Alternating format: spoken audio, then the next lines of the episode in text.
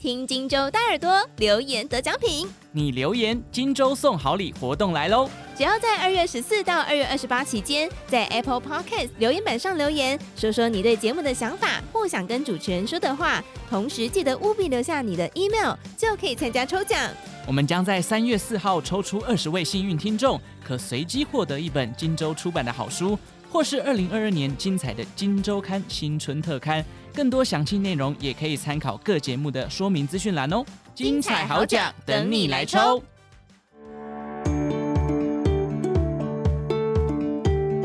大家早安，欢迎收听 Morning 早安学，我是笑鱼。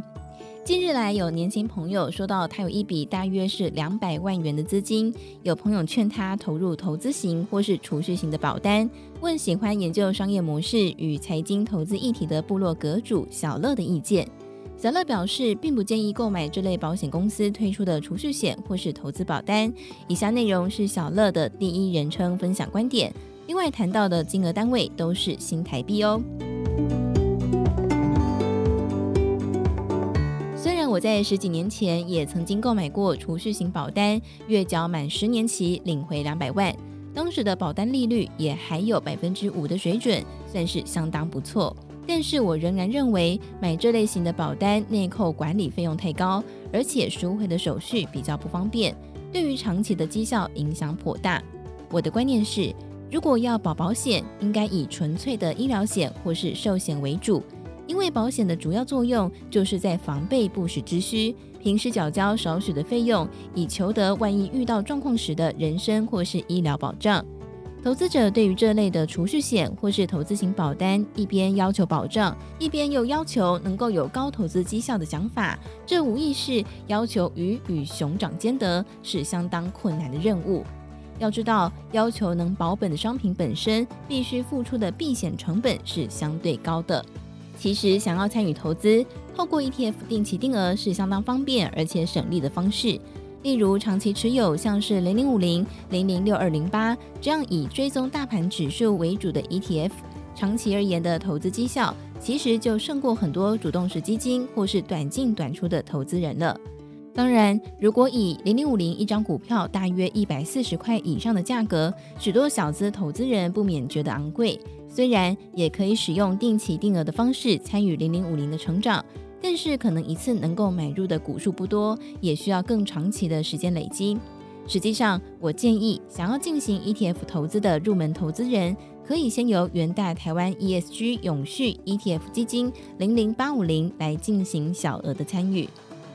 零零八五零在二零二一年十二月份时，每一张的价格大约在三十五元左右。假设以每个月定期定额一万的额度，大约三点五个月就可以累积到一张股票。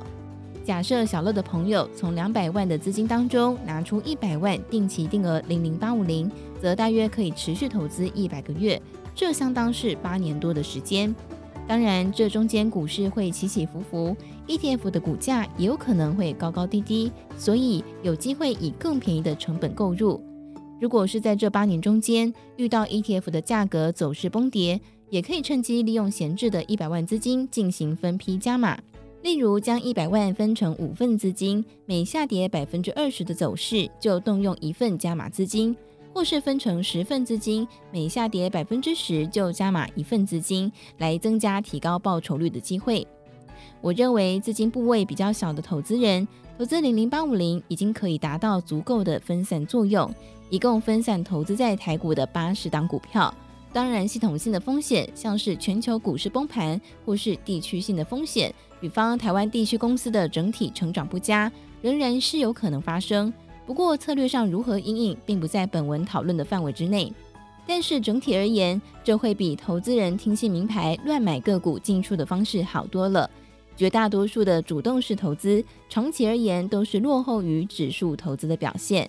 因为以投资 ETF 而言。台湾八十家符合 ESG 选股策略公司，同时出现营运状况的几率是相对比较小的。